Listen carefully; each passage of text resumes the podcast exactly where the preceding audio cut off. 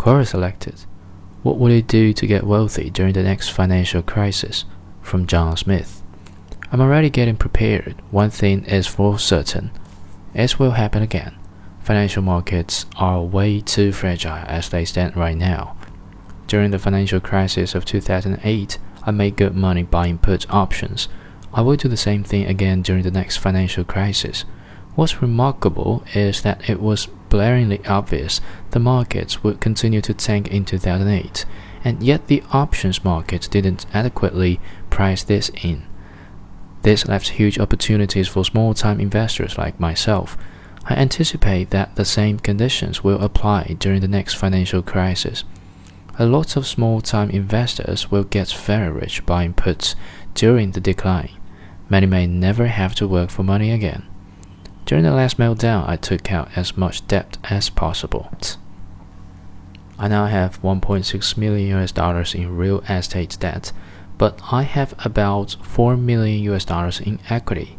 I'm currently in the process of getting a line of credit from a small bank for the amount of 3 million US dollars.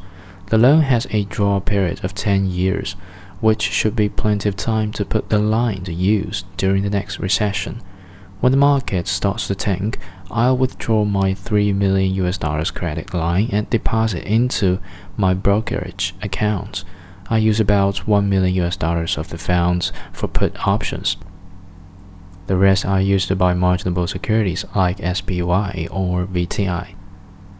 I open a pledged asset line of credit. I put up my marginable securities as collateral for another loan.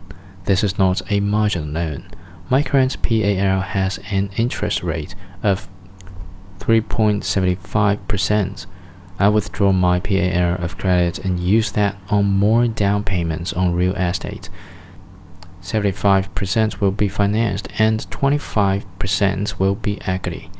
After the purchase of my options, I have about 2 million US dollars worth of stocks I can borrow against.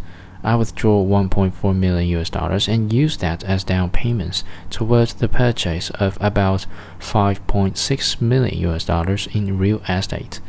If real estate prices double again, like they did during the previous financial crisis, I turn my 1.4 million US dollars investment into 7 million US dollars. If stocks tank like they did last time, I should be able to make 10,000% on my options or 10 million US dollars.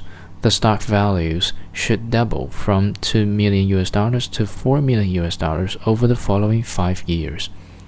If I'm not confident about making such bold bets, perhaps I'll just use the same strategy but deploy 50% or 25% of the capital. Or maybe I just pay cash for the real estate purchases instead of getting mortgages. The beauty of these is that I have options to do whatever makes sense based on my risk tolerance and market conditions. Ultimately, a lot of money should be made. The average investors with considerable savings and a decent amount of knowledge about real estate and options should also be able to retire by the time it's all over. Yes, this strategy involves substantial risk.